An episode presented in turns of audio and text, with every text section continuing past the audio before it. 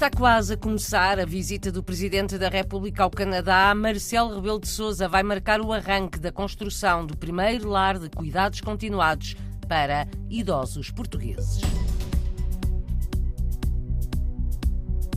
Não há notícia de portugueses afetados nas grandes inundações do Estado brasileiro do Rio Grande do Sul. Há uma semana, a destruição foi enorme.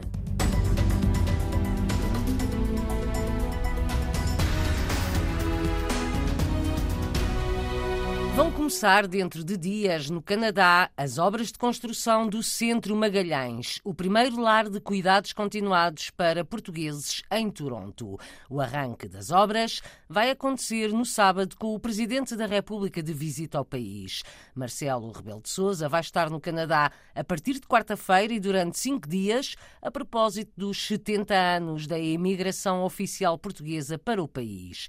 Manuel da Costa, presidente do Magalhães Community Charities, revela que vai aproveitar a presença do presidente português. No próximo sábado vamos fazer a inauguração do projeto. Já estava planeado, mas depois veio a ocasião que o senhor presidente da República Portuguesa decidiu vir ao Canadá então ah, decidimos que com a presença dele seria, seria uma boa ideia ele estar presente para nos ajudar a virar a areia. Ele é um homem muito forte, então já temos uma pá para ele. Mas estamos muito satisfeitos que ele venha e em combinação com os políticos canadianos e outros que têm ajudado a trazer o projeto até este ponto e nós uh, vamos continuar a trabalhar até que isto esteja feito. Vai ser assim lançada no sábado a obra para o primeiro lar de cuidados continuados para idosos de língua portuguesa em Toronto. O lar terá mais de 250 camas e quase 60 unidades de habitação a preços acessíveis. Está também prevista a construção de um centro comunitário. O projeto deverá custar perto de 70 milhões milhões de euros. O financiamento resulta de doações, empréstimos e conta ainda com apoios dos governos federal, provincial e municipal. O Presidente da República vai estar no Canadá a partir de quarta-feira e até dia 17. Vai passar por Montreal e Toronto. Também a Sociedade de Caridade Luso-Canadiana projeta a construção de duas residenciais para portugueses portadores de alguma deficiência. É um projeto que pretende dar resposta a famílias que precisam de apoio. Uma residência será construída em Hamilton e outra em Toronto. A Sociedade Luso-Canadiana tem estado a angariar dinheiro para as obras. No início do verão, conseguiu mais de 300 mil euros com um grande evento em Mississauga. As casas residenciais fazem muita falta, de acordo com Jack Prazeres, dirigente da Sociedade de Caridade Luso-Canadiana. Há famílias neste momento com muitas dificuldades, muitas famílias com uma certa idade, os 70, 80 anos, que ainda estão a tomar conta dos filhos e eles precisam de ajuda, tanto financeira como como programas, como o mais importante que é uma casa residencial para acolher os filhos, para eles saberem que os filhos ficam numa boa casa e que as pessoas tomam conta deles, no fim deles já não podem tomar conta deles. Vão ser duas residenciais para adultos portugueses portadores de deficiência, um projeto da Sociedade de Caridade Luso-Canadiana. Uma das casas vai ficar em Hamilton, com capacidade para mais de uma centena de utentes, outra será construída em Toronto e será mais pequena, terá 26 quartos. Atualmente, a organização tem três centros que acolhem utentes apenas durante o dia. O cônsul de Portugal em Toronto, Joaquim do Rosário, elogia o trabalho desta sociedade luso-canadiana que diz não ser conhecido em Portugal como devia. Em Portugal não se conhece suficientemente, não digo que se desconheça, mas não se conhece suficientemente a importância da ação que, nomeadamente, a Luso Charities desenvolve aqui. A solidariedade das nossas comunidades pelo mundo inteiro é uma realidade que ainda uh, falta ser bem conhecida, nomeadamente das uh, sociedades de beneficência, ainda não está bem conhecida. Elas existem desenvolveram e continuam a desenvolver um excelente trabalho como é disso exemplo o que a Luz Charity desenvolve aqui em Mississauga e nesta, e nesta, nesta região de Toronto. O elogio à solidariedade portuguesa pelo cônsul de Portugal em Toronto, no Canadá. Foi há uma semana o ciclone e fortes chuvas que destruíram duas cidades no estado brasileiro do Rio Grande do Sul. A tempestade deixou um rasto de destruição mas não há notícia de portugueses afetados, apesar de ainda haver muitas pessoas desaparecidas e mais de 40 vítimas mortais. Na RDP Internacional, António David, conselheiro das comunidades portuguesas em Porto Alegre, capital do estado do Rio Grande do Sul, conta os efeitos do ciclone e das chuvas. Tem duas cidades que foram totalmente destruídas. Eu moro na zona da Serra, que é Bento Gonçalves, fica a 120 quilômetros da capital, de Porto Alegre, e aqui também houve problemas de enchente, uma cidade próxima de Santa Teresa, aqui na beira do Rio das Antas, que é um rio que encheu muito d'água, e no Vale do Taquari, mais, mais uns 80 quilômetros abaixo, onde eu resido, aqui onde eu vivo, é que duas cidades foram praticamente destruídas que é Mussum, Anta Gorda e Roca Salles. Na verdade, três cidades. Enchentes, não sei se foram barragens Dizem que foram barragens que foram com portas abertas por causa do grande volume de água. Estão falando aí, não sabemos se é verdade ou não. Tem que se fazer uma investigação e ver.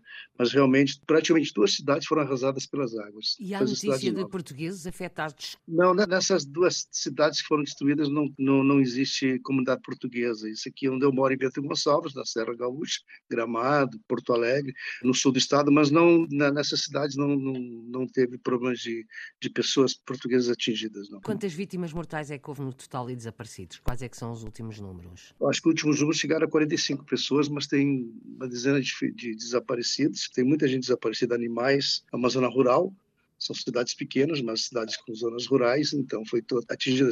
Mas é entretanto triste. passou a tempestade? Como é que tem estado o tempo? Não, a tempestade começou, na realidade, chover na sexta-feira da semana retrasada. E aí domingo piorou e segunda-feira, então, foi a grande catástrofe. E está a previsão de chuva amanhã, depois, está a previsão de chuva, então piora a situação ainda. António David, conselheiro das comunidades portuguesas no Rio Grande do Sul, duas a três cidades brasileiras destruídas há uma semana por causa de um ciclone e de fortes chuvas, naquele que foi considerado o maior desastre natural da história da região.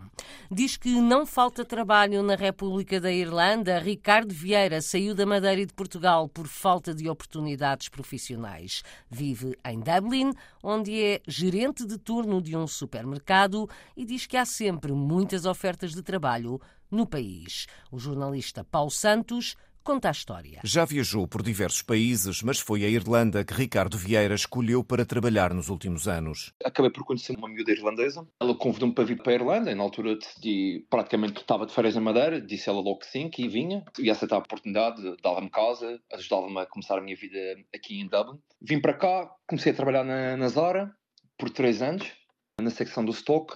Do stock tive um ano e meio a trabalhar como comercial. Depois mudou de emprego é gerente de turno num supermercado de uma cadeia internacional. Quando não estão os gerentes superiores, que são os deputy, quando os deputies não estão presentes, eu fico encarregue da loja. Eu praticamente estou encarregado pela loja inteira. A minha secção, sou uma, uma gerente de manhã, que é de reposição, sou gerente de reposição, praticamente. Aos 32 anos, não esconde as razões por que saiu. Já que Portugal não me dava oportunidades para crescer na minha carreira e, e aprender e, e evoluir. E questões financeiras também não há oportunidades e pronto, o custo de vida está demasiado elevado para os salários. Na Irlanda, a situação económica também já viveu dias melhores. A situação em Dublin neste momento não está tão boa também, a inflação está.